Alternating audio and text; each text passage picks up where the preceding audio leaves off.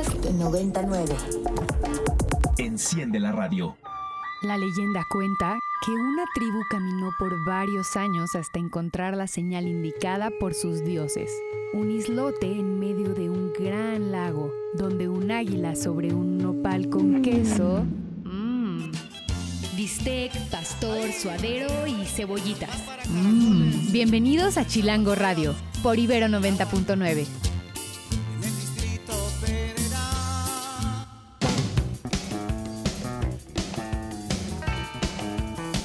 Muy buenas tardes, bienvenidos, bienvenidas, bienvenides a Radio Chilango número 79 por Ibero 90.9. Mi nombre es Isaac Torres, también conocido como El Chato, y estamos transmitiendo completamente en vivo para toda la población que está allá afuera rostizándose, muriéndose de calor o a lo mejor curándose la calor con algo plenamente refrescante. Recuerden que estamos en redes sociales, nos pueden escribir en la revista Chilango como arroba chilango.com, también aquí a la estación como arroba ibero99fm y aquí a su servilleta en el Twitter como Isaac-chato y como Isaac Torres MX en las otras redes. Y el día de hoy vamos a platicar sobre algo que pues últimamente nos hace pegar muchos corajes, que es el metro de la Ciudad de México, pero vamos a hablar de la parte de la parte bella del metro de la Ciudad de México, aunque usted no lo crea el Metro de la Ciudad de México también es una gran galería de arte público, es un testimonio vivo del diseño gráfico de nuestra ciudad y también es un gran reto materializado y a pesar de que últimamente no funcione como nos gustaría, pues eh, sigue siendo una gran obra de infraestructura y de movilidad en la Ciudad de México. Y para platicar sobre este tema, el día de hoy invitamos a Alexis Santiago, quien es un estudiante de arquitectura que ha dedicado gran parte de su tiempo a analizar y entender cómo funciona la red de transporte en la Ciudad de México y en la zona metropolitana, y también a pensar cómo podría funcionar mejor a través de un espacio acá en redes sociales que se llama Bitácora del Transporte. Los invitamos a que lo busquen por ahí, le echen un vistazo, seguramente se van a enamorar de muchas imágenes que hay por ahí si ustedes son amantes de la Ciudad de México. Y bueno, también el día de hoy traemos todos los detalles sobre una serie de eventos que estarán ocurriendo allá en Los Pinos y en varios de los espacios que recientemente se han inaugurado para el disfrute de los chilangos allá en el bosque de Chapultepec.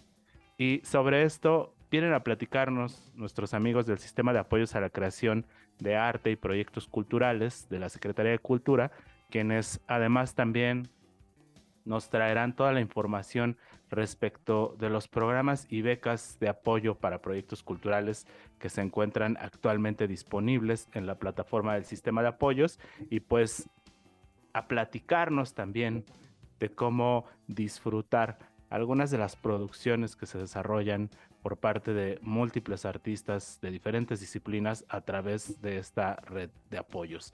Vamos a estar platicando sobre todo eso y más esta semana pues estamos rompiendo el récord de calor de los últimos años, así que más adelante también les traeremos unas recomendaciones de cómo lidiar con esta ola que pues eh, parece que todavía nos quedan varios días calurosos eh, pues esta semana y la siguiente.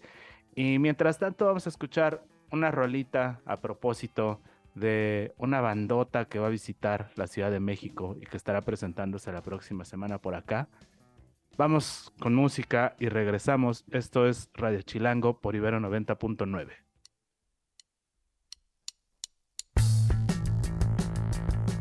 Y esto que acabamos de escuchar fue We Don't Know What Tomorrow Brings de The Smile, que se estará presentando la siguiente semana, 21 y 22 y pues es un concierto que sin duda no nos podemos perder y pues por ahí se escuchó la inconfundible voz del señor Tom York que estará por acá en Chilangolandia. A ver si no nos lo encontramos por ahí en el Tianguis o, o en, en, las micheladas de la lagunilla el domingo. Estaría chido, ojalá que sí, ojalá que tengamos suerte. Y bueno, pues como les platicaba al inicio del programa, el día de hoy eh, decidimos platicar sobre el metro de la Ciudad de México y traer acá a nuestra cabina virtual a un querido colega, Alexis Santiago, quien es arquitecto y pues eh, se ha especializado en investigar todos los temas relacionados con el sistema de transporte público, con los sistemas eh, de movilidad masiva que existen en la Ciudad de México. Y pues una parte interesante de esta investigación lo ha llevado a descubrir o a redescubrir, a clasificar y a documentar parte del acervo artístico que se encuentra dentro del metro de la Ciudad de México, pero que pues muchas veces pasa completamente desapercibido. Y pues estos materiales los ha hecho visibles, estas fotografías, a través de, una cuenta allá en el Twitter que se llama Bitácora del Transporte, que si ustedes le, echan un vistazo, eh, pues seguramente les va a aparecer, pero eh, pues si la buscan está como Bitácora-Transp de transporte. Y pues le doy la bienvenida a mi querido Alexis. Hola Alexis, ¿cómo estás? Hola, ¿qué tal? Mucho gusto, Isaac aquí agradecido por la oportunidad. Pues bienvenido a Radio Chilango y mira qué más chilango que el metro de la Ciudad de México y pues me gustaría platicar con la audiencia sobre este pues, pues esta investigación que está realizando desde hace mucho tiempo en torno a documentar una serie de murales que se encuentran dentro de las instalaciones del Metro de la Ciudad de México, pero que tienen una particularidad y es que están hechos bajo una técnica que, digamos es como similar al pixelaje. ¿Puedes platicarnos un poquito de, este tema? Claro, por supuesto. Eh, son unos murales muy bellos, bueno, claro, tal vez un poco subjetivamente, pero que yo siento que toda la ciudad debería de conocer. Aunque es muy curioso porque yo siento que la gran mayoría los conoce, simplemente no saben qué son y se entiende el desconocimiento más que nada porque no hay algo, ni siquiera el propio sistema de metro, que nos esté diciendo, oye, esto está aquí o esto es una obra que tienes que te, que te puede interesar.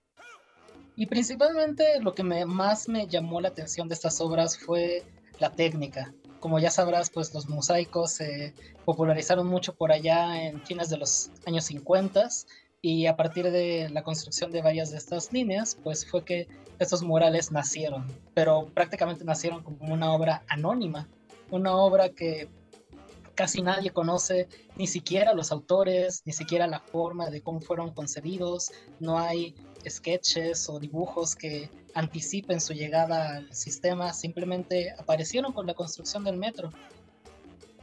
Sí, justamente hace un ratito por acá en redes sociales les compartimos desde el Twitter de Chilango un póster o, un, un, arte que desarrollaste tú que nos va como ejemplificando, así como si se tratara del el mapa de un sistema de transporte, que en este caso pues es una parte de la zona centro de la ciudad, en donde se indican una serie de estaciones en donde podemos encontrar estos murales, ¿no? Aparece por ahí Buenavista con la locomotora moderna, la maquinaria del siglo XIX, Guerrero con el abrazo de Acatempan, los símbolos nacionales, Garibaldi con la fiesta mexicana, la música nacional, La Lagunilla con la evolución del comercio, Tepito con el espíritu de la supervivencia y así sucesivamente van dándose distintas correspondencias hasta llegar por allá a Iztapalapa con eh, el Cerro de la Estrella y la UAM Iztapalapa también. Eh, saludos a todos nuestros colegas de la UAM Iztapalapa que nos escuchan, aprovechando ahí el, el, viaje.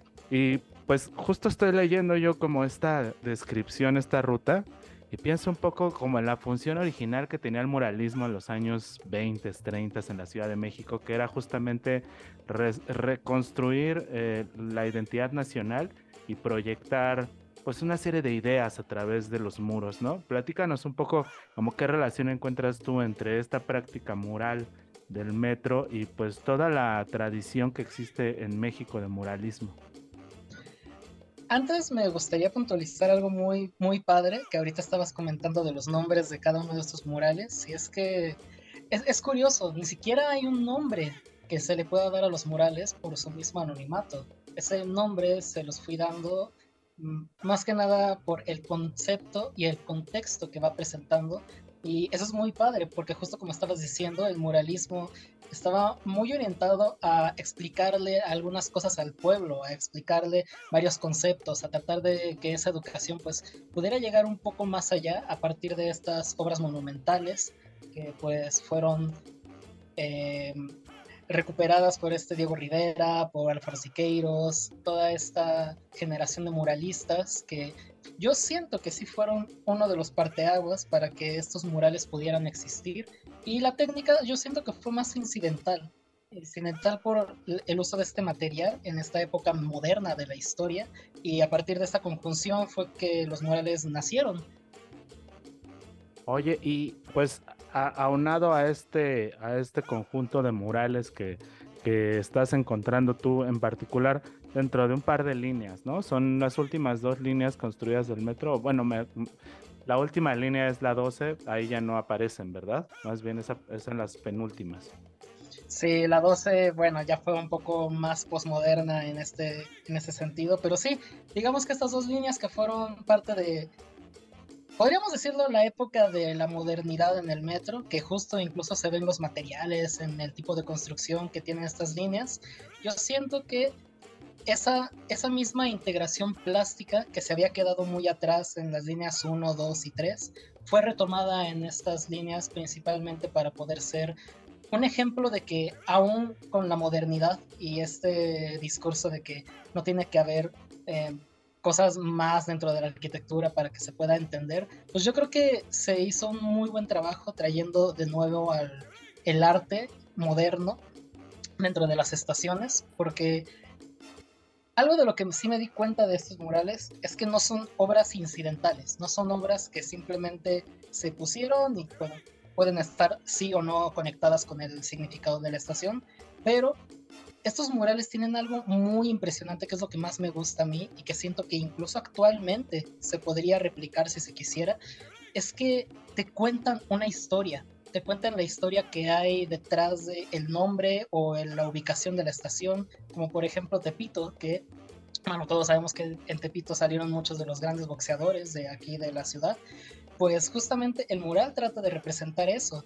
Por eso también me agradó muchísimo el, nombre que escogí, que fue, eh, ya no me acuerdo muy bien, la lucha por la supervivencia, el espíritu de supervivencia, que justamente se representa con los boxeadores, con el ambiente bastante oscuro y como el rojo y los naranjas son estos colores que están predominando en la vista. Es, es eso, o sea, es el traer otra vez como ese resignificado de los lugares de la ciudad a través de un estilo de arte que incluso ahorita se podría considerar moderno, entre comillas, por el mismo parecido a este pixel art.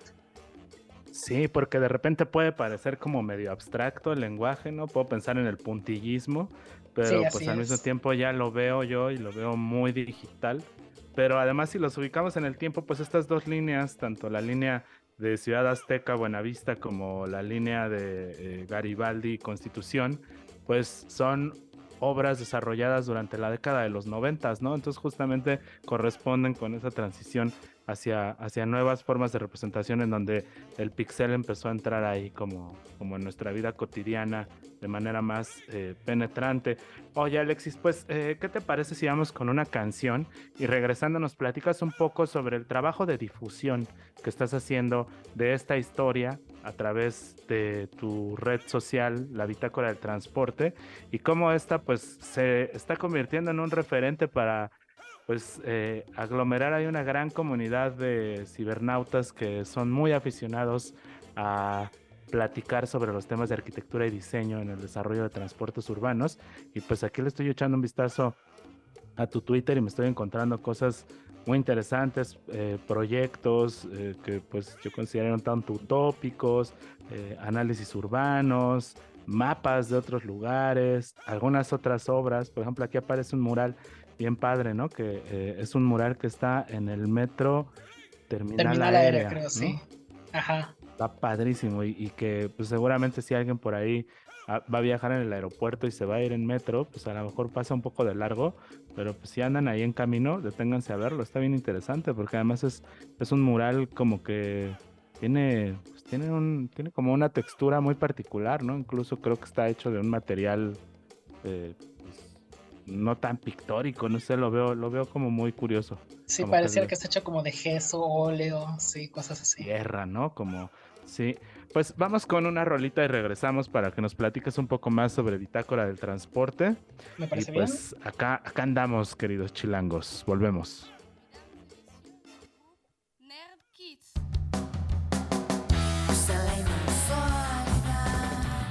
Que acabamos de escuchar, una bandita argentina, los Nerd Kids, del tiempo de los chicos raros. Y ahora sí, estamos de regreso con nuestro querido Alexis Santiago, quien es el operador detrás de esta red llamada Bitácora del Transporte, en donde nos presenta pues distintas miradas de la movilidad, eh, rescatando el valor gráfico, el valor artístico y pues también el valor histórico de los sistemas de transporte masivos y también pues nos comparte diversas propuestas, utopías, planes que existieron y ya nunca se realizaron y un montón de información en esta red. Así que si les gusta la historia del metro de la Ciudad de México, pues les recomiendo mucho que vayan y le echen un vistazo a esta, a esta red.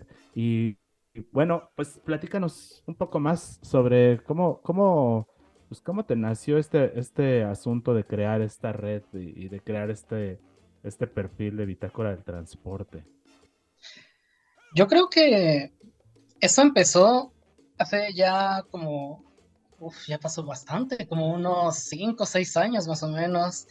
Eh, había ido a una exposición cerca de Bellas Artes y me di cuenta que en la estación había una exposición temporal. Eran varios como murales que habían puesto sobre una em, exposición de Bárbara Kruger, creo que así se llama así la, artista, y me, me, llamó muchísimo la atención. Era bastante interesante cómo es que se mimetizaba muy bien estas palabras enormes, dándote mensajes muy fuertes a través de la misma estación, me empezó a llamar bastante la atención. Esas fueron, de hecho, mis primeras fotos al transporte. A partir de eso no fue más que un descubrimiento completo de todo lo que hay alrededor del metro y que lamentablemente no vemos porque pues la verdad, el transporte ahorita no es como que esté en su mayor apogeo, está sufriendo bastante de muchas carencias y de muchos problemas y entiendo que eso nos puede estar cegando un poco sobre todo lo que hay de bueno en el transporte, así que decidí crear una página en la cual poder recopilar todo eso que no vemos o a veces inclusive que no queremos ver del metro, del metrobús, de todos los transportes que hay en la ciudad y darle, tratar de redignificarlo, tal vez al principio no era tanto la intención, era más como distraerme un poco, así, tomar algunas fotos, pero con el tiempo me di cuenta de que a la gente realmente le interesaba. No sabría decir si le gustaba por el mismo rechazo que hay actualmente al transporte, pero sí puedo decir que les interesaba bastante y a partir de ahí no fue sino más seguir creciendo en toda esta publicación de mapas, de dibujos, de todo lo relacionado al transporte en general. Justamente ahora que dices, eh, no sabía si les gustaba o les interesaba, definitivamente creo que son las dos, ¿no? Por un lado, hay mucha gente dentro de esta red que, que, tú creaste en Twitter y que pues está alimentando todo el tiempo con nuevos comentarios y nuevos usuarios que se interesan en saber un poco más sobre estos proyectos y compartir información. Tanto hay los que les gusta porque supongo que existe una relación de afecto o una relación afectiva con los espacios de la Ciudad de México que se relaciona justamente con trayectos, devenires o puntos geográficos en particular que se condensan o se representan a través de una de las estaciones, ¿no? Por ejemplo, puedo imaginarme que a la gente eh, que va en la UNAM se siente identificada con el logotipo del Metro Universidad y cuando llega al Metro Universidad y mira el mural que existe ahí eh, de los años 80 en donde se habla un poco sobre la historia de la universidad, pues también se siente identificado. Tal vez lo mismo le pase a la persona que vive en Iztapalapa y ve ese mural de pixeles del Cerro de la Estrella, ¿no? Entonces, creo que por ahí sí hay una especie como de metroporns, como de gente que está muy, este, extasiada por compartir memorabilia y cosas del metro. Hace no mucho tiempo se puso muy de moda una, una, no, una este, página que, que compartían como maquetas que eran sobre el metro de la ciudad, sobre diferentes tipos de camiones que había habido en la historia. Creo que la Ciudad de México en mm. miniatura se llamaba. Y fue un éxito, ¿no? Y, recuerdo sí, que fue un sí, éxito. Sí, lo recuerdo. Entonces, mucho del trabajo que tú estás haciendo, que también tiene mucho, eh, pues, de, gráfico, creo que, creo que, este, pues, impulsa a este, a este tipo de personas que, que son muy amantes de, de, la imagen del metro, entre las cuales estoy seguro que tú también estás por ahí, ¿no? Es curioso cómo lo dices, porque últimamente hay una foto que no me ha dejado en paz desde que la publiqué. Es una foto de una entrada a la, a la línea 4 del metro en una de sus terminales, Santanita. Y esa foto fue un boom completo, o sea, se volvió completamente viral, gente la compartía en todos lados. Cuando yo pensé que ya no iba a escalar a más. Varios portales de noticias la agarraron, obviamente sin darme créditos, pero la agarraron y empezaron a hacerle más difusión a la foto y se me hizo muy curioso porque digo, yo nada más tomé la foto porque se me hacía un buen encuadre, era una buena imagen. Pero ya cuando la vi después, realmente vi lo que la gente estaba viendo a través de esa foto. Y es como este desgaste del sistema o esta falta de mantenimiento, incluso esta iconicidad, porque había tanto comentarios buenos de, ah, yo usaba esta línea, yo uso esta estación, me acuerdo que de cuando iba a la prepa, tanto los comentarios malos de, no sé, ya el mugre metro está bien mal, ya no, ya no quiero verlo, ya seguramente ahí te roban. Fue una discusión muy acalorada a partir de esa foto y que me hizo darme cuenta realmente de el alcance que puede tener una imagen que dice bastantes cosas en sí misma. A partir de eso me fui enterando de que realmente hay gente a la que le puede interesar muchísimo más a distintos niveles este, este tema y he tratado de engancharme de ahí, de tratar de decir, ok, hay formas en las cuales esto puede mejorar, porque después de que esa foto se volvió viral, el metro me respondió como tres días después diciendo, ya, ya arreglamos la zona, ya le cortamos el pasto, ya pintamos, ya. Ahora ya dejen de recordar esta foto y fue bellísimo cuando sucedió eso, fue maravilloso como el nivel de alcance que tuvo para que el metro hiciera algo al respecto. Para que el señor Metro se dignara a contestarte. Oye, pues es. qué chido. Y sí, sí, tenemos por acá la foto, la estamos viendo acá en tu, en tu perfil del Twitter eh, circular y sí la vimos, seguramente si alguien se la encuentra por ahí se va a acordar que la, que la vi ilustrando notas y, demás acá en, en, el universo virtual. Pues te agradezco mucho haber estado con nosotros, eh, Alexis. Eh, le compartimos a nuestro público entonces Bitácora del Transporte. ¿Estás en Twitter, en Facebook? En Twitter, Facebook, Instagram. E Instagram. Pues busquen por ahí el trabajo de Alexis y sumérjanse un poco en esta investigación sobre los transportes, la movilidad y los murales pixel que están por ahí en las distintas estaciones del metro de la Ciudad de México. Muchas gracias, Alexis. Muchas gracias a ustedes, la verdad. Vamos al corte de medio programa y regresamos. Esto es Radio Chilango por Ibero 90.9.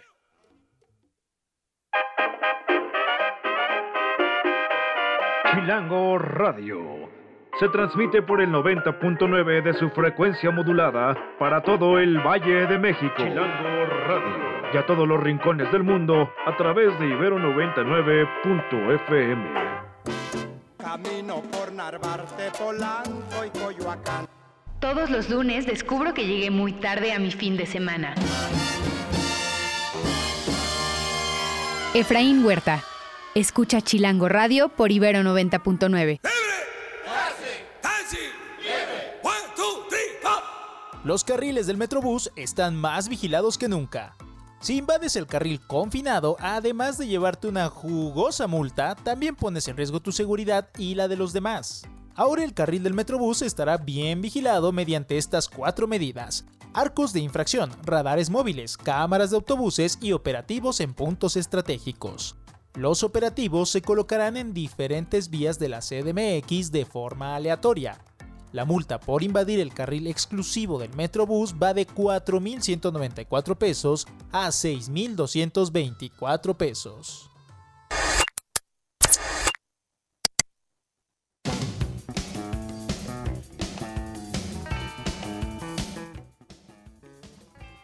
Y estamos de regreso en Radio Chilango por Ibero 90.9. Mi nombre es Isaac Torres, mejor conocido como El Chato.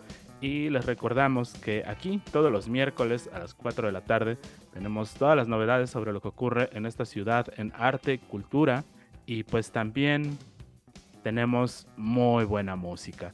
El día de hoy eh, estuvimos platicando hace un ratito con nuestro amigo Alexis Santiago de Bitácora del Transporte y pues por ahí les compartimos en las redes sociales eh, todo lo que, bueno, los, los, lugares a donde pueden ingresar para conocer un poco más de su trabajo. Y pues también les pedimos que por ahí mismo nos manden algunas, algunos comentarios o algunas fotos que tengan ustedes sobre estas obras de arte que están ahí dentro del metro de las cuales platicamos hace un momento y que pues seguramente han visto más de una vez. Y bueno, pues ahora pasando a otros territorios, a otros territorios distintos, nos dirigimos hacia el bosque de Chapultepec. Y en el bosque de Chapultepec nos vamos hacia el Centro Cultural Los Pinos, en donde se encuentran las instalaciones del Sistema de Apoyos para la Creación y Proyectos Culturales, desde donde nos vienen a compartir una serie de actividades que se van a realizar dentro de algunas de las nuevas instalaciones del bosque de Chapultepec y entre ellas destaca el Centro de Cultura Ambiental y para platicarnos a fondo sobre estas actividades que se realizan desde el Sistema de Apoyos para la Creación está con nosotros Viridiana Mendoza, quien es encargada de programación del Sistema de Apoyos a la Creación. Hola Viridiana, bienvenida, ¿cómo estás? Muy bien, muchas gracias, gracias por abrir este espacio de Ibero 90.9 para entrevistarnos, para platicar, para compartirles un poco de todo lo que estamos creando aquí en el sistema de creación en Destinos y Chapultepec. Ok, tenemos por acá la información sobre una actividad que se va a desarrollar allí en el Centro de Cultura Ambiental, que es un espacio pues, recientemente abrió sus puertas, que está allí ubicado en la segunda sección del bosque de Chapultepec y pues justamente cruzando, ¿no? Cruzando de los, de los pinos. Y pues platican, un poco sobre esta actividad. Esta actividad se desarrolla dirigida a distintos públicos, pero además viene pues ejecutada por algunos de los beneficiarios eh, de, este, de estos programas de apoyos y de becas que se ofrecen desde el sistema de apoyos a la creación. ¿Es correcto? Es correcto. Justamente estamos invitando a todos los creadores de nuestras diferentes vertientes, de todas las becas que están activas y las que justamente acaban también de cerrar eh, la convocatoria, a que se presenten en las instalaciones del Complejo Cultural Los Pinos y Chapultepec. Tenemos muchísimos espacios, tanto en espacio abierto como cerrado, que pueden eh, ellos venir y presentar sus espectáculos. En esta ocasión en específico, queremos invitarlos al centro ambiental, porque hay una serie de manifestaciones que no van a perder, y más que tienen niños y jóvenes, ideal, ahora más para la época de calor, creo que muchísimo. Vamos a comenzar el domingo 18 de junio a las 12 del día, justo con un proyecto que es un taller que estoy segura que va a cabeza, es proyecto BAT, la diseminación de una nueva especie.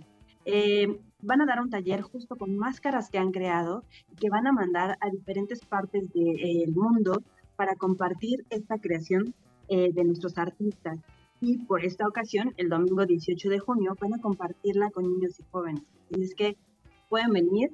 Eh, les recomiendo que vengan con bloqueador, un buen sombrero y tenis, porque van a explorar todo lo que es el Centro de Cultura Ambiental y bueno, van a poder llevarse bastante material de lo que es esta eh, nueva especie post-pandémica. Y eso no es todo. Después de ello, el 25 de junio vamos a tener también otras actividades para niños y jóvenes con eh, obras de teatro como Chichi y la máquina de nubes y Anima tu Nahual, que también es una, un taller que como lo mencionaba, es de nuestros beneficiarios de México del Arte. Eh, y estoy segura que les va a encantar porque es un taller de máscaras y títeres con materiales reciclados y música de jarana. Entonces creo que ahí se lo van a pasar muy bien niños y jóvenes. Además es un espacio que está bellísimo a nivel arquitectónico que tiene espacios tanto internos con exposiciones como externos, un anfiteatro. Em, creo que tiene todas las condiciones para que puedan llegar a hacer un buen picnic, ver las actividades, participar en ellas y disfrutar en familia. Muy bien, pues acá está la información. Domingos 18 y 25 de junio, taller de máscaras, títeres y teatro en el Centro de Cultura Ambiental, ubicado allí en la segunda sección del bosque de Chapultepec. Y ¿Qué te parece, Viridiana, si vamos a escuchar un poco de música y regresamos contigo para que nos platiques un poco más sobre las convocatorias que actualmente están abiertas dentro del sistema de apoyos a la creación y a las cuales pues les puede echar un, un ojito nuestra audiencia, sobre todo todas aquellas personas que tienen un proyecto artístico cultural que quieren desarrollar y pues que aún no cuentan claro con apoyo. Sí, con ello. Vamos con una rola y regresamos. Esto es Radio Chilango por Ibero 99. Y estamos de regreso. Acabamos de escuchar una rolita titulada Finger Pies de Anika. Y pues estábamos antes de esta rolita platicándoles sobre las distintas becas que ofrece el sistema de apoyos a la creación de proyectos culturales. Y pues los invitamos a que le echen un vistazo a la página. La página es eh, la pueden encontrar como fonca.cultura.gov.mx y allí, entrando al sitio, pueden consultar todas las convocatorias que actualmente se encuentran, se encuentran abiertas, además de pues también checar la información sobre estos distintos eventos que se desarrollan allí dentro de esta infraestructura cultural monumental que existe en el bosque de Chapultepec. Y pues actualmente se encuentran abiertas varias, varias convocatorias y para eso está aquí con nosotros Viridiana Mendoza, quien nos va a platicar un poco más sobre esta oferta de apoyos que se están abriendo actualmente desde el sistema de apoyos a la creación. Hola Viridiana, platícanos entonces qué es lo que tienen por ahí en convocatorias desde el sistema. Claro, la última cerrar es artes verbales, que eso ofrecemos en el sistema de creación y en INALI es importante que se registren porque tienen hasta el 16 de junio, o sea, ya poquitos días, y se van a seleccionar solo 23 propuestas de cuatro especialidades. Recordemos que esta vertiente promueve y difunde las lenguas en alto riesgo de desaparecer. Así es que por favor entren. La verdad es que tenemos un sistema muy bueno para registrarte, muy rápido y ágil. Entonces, yo creo que en estos días todavía podrían inscribirse si hay alguien ahí interesado en artes verbales este, le recomiendo que entre a la plataforma y si no, nos llame y con todo gusto les podremos dar una asesoría para lograr que metan bien su proyecto. Ok, y hay también otras convocatorias abiertas en los distintos estados de la República del el programa de estímulos a la creación. Sí, tenemos el Premio Nacional de Artes y Literatura y que cierra el 31 de julio, junio, perdóname, o sea, ya también un poquito tiempo. Y eh, tenemos los PECDAS en los estados de Sonora y Baja California que cierran el 13 de junio, Michoacán 21 de junio, Zacatecas 27 de junio, Colima el 30, Tamaulipas el 4 de julio, ellos tienen un poquito más de tiempo, así como Campeche y Durango que cierran el 5 de julio. De todas maneras, eh, a todos los artistas y creadores, entren a la convocatoria, pueden revisar eh, el material con calma y si surgen dudas, reitero, pueden escribirnos, contactarnos vía telefónica y con gusto les asesoraremos. Realmente podemos apoyar, como ven, en varios pues ahí está, ahí está la invitación para que le echen un vistazo a la página fonca.cultura.gov.mx y pues revisen todas esas convocatorias. Así que si viven en alguno de estos estados de la República, todavía tienen oportunidad de armarla y si no, pues, pues, chequen toda la oferta que hay y pues aguántense a que abran la convocatoria que les interesa y apliquen. Apliquen. Esto es para todos los mexicanos y mexicanas dedicadas a la creación. Pues le agradecemos a nuestros amigos del sistema de apoyos haber estado por acá con nosotros y pues más adelante cuando existan otras convocatorias, por supuesto que tendrán abiertos los micrófonos de Radio Chilango para compartir la información. Y pues a propósito de este calor imparable, ¿qué les parece si vamos a escuchar una canción muy, muy, muy caliente? Vamos con Rola y regresamos. Esto es Radio Chilango.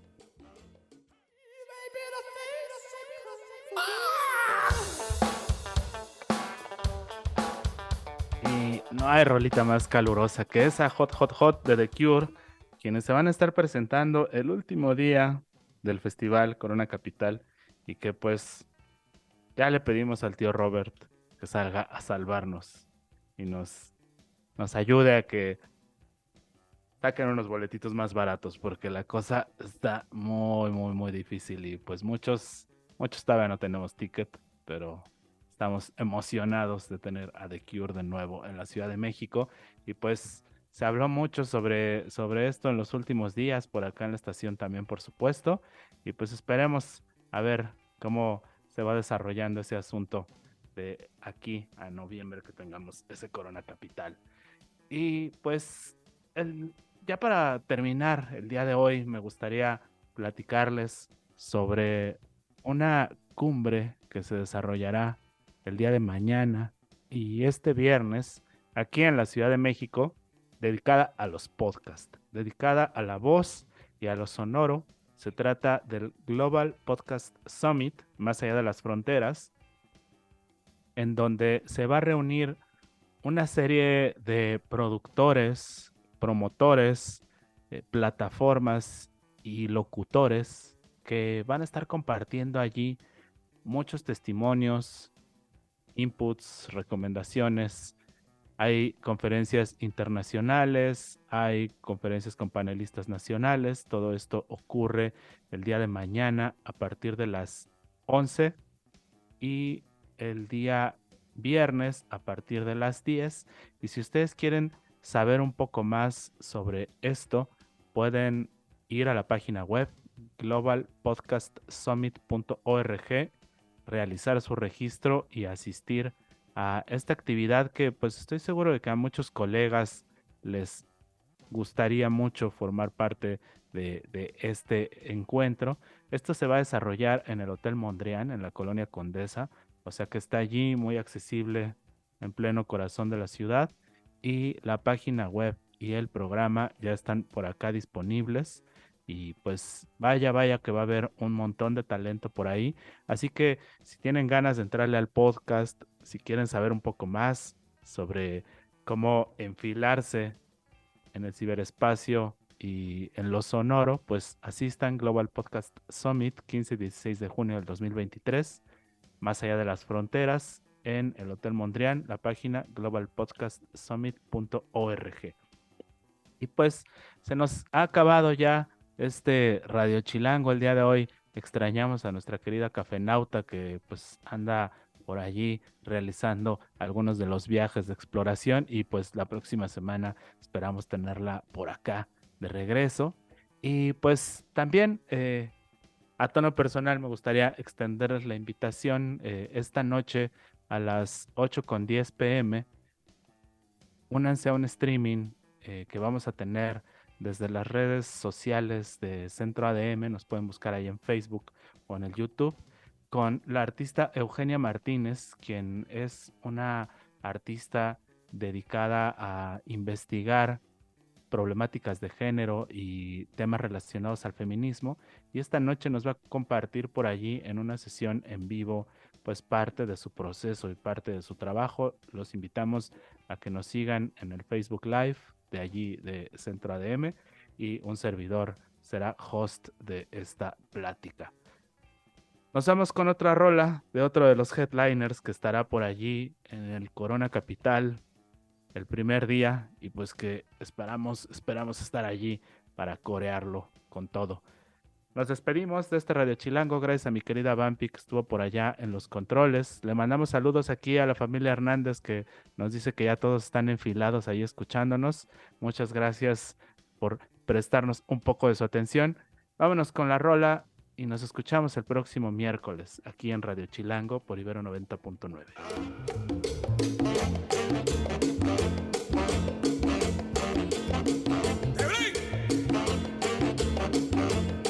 Las opiniones expresadas en este programa son responsabilidad de quienes las emiten y no representan necesariamente la postura institucional de Ibero 90.9 ni de la Universidad Iberoamericana Ciudad de México. Es el lugar donde todo ocurre. Chilangolandia, el ombligo de la luna. Tenochtitlan, el valle de Anáhuac, la región más... más voz transparente. Transparente. Transparente. Chilango Radio. Por Ibero 90.9. Para más contenidos como este, descarga nuestra aplicación disponible para Android y iOS o visita ibero909.fm.